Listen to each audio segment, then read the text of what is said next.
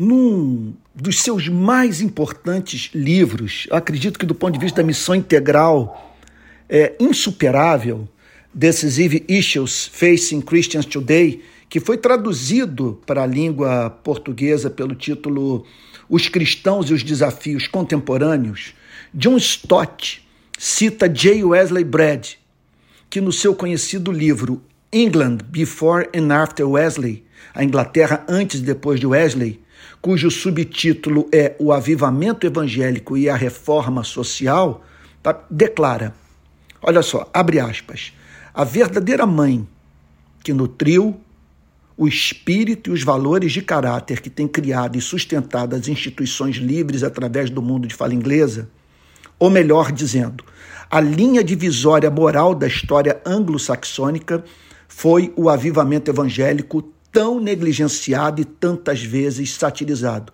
Fecha aspas. Então, John Stott declara: Brad descreve, olha só, a profunda selvageria de grande parte do século XVIII, que se caracterizou pela cruel tortura de animais no esporte, a bebedeira bestial do populacho, o tráfico desumano de negros africanos o sequestro de compatriotas para exportação e venda como escravos, a mortalidade infantil, a obsessão universal pela jogatina, a selvageria do sistema penitenciário e do Código Penal, a expansão devastadora da imoralidade, a prostituição do teatro, a prevalência cada vez maior da ilegalidade, da superstição e da libertinagem a corrupção e o suborno na vida pública, a arrogância e a truculência das autoridades eclesiásticas, as reduzidas pretensões do deísmo, a insinceridade e a depravação desmedidas na igreja e no Estado.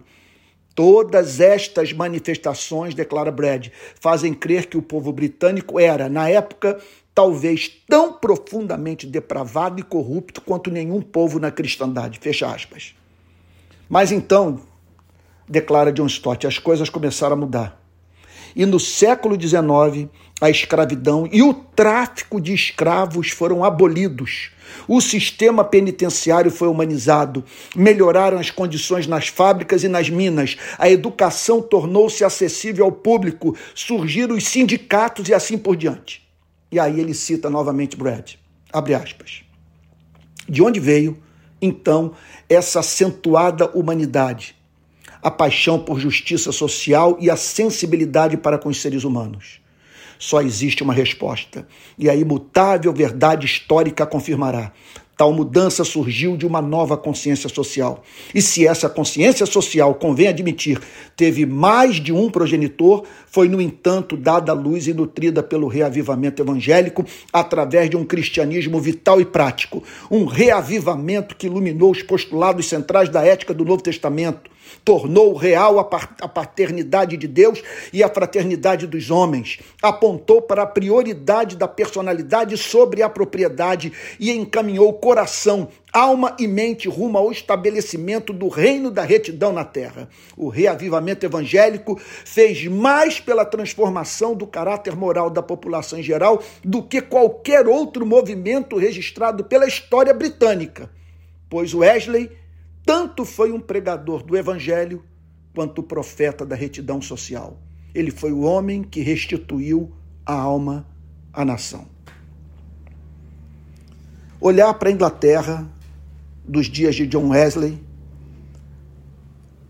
nos faz pensar no Brasil, pois a descrição da condição moral, espiritual, é, político-social é, do povo inglês daqueles dias é muito semelhante. É, quer dizer, revela impressionante semelhança com o que nós estamos vivendo no Brasil. Agora, chama atenção o fato de que Deus levantou um homem que conseguiu harmonizar o que nós não estamos sabendo harmonizar no Brasil.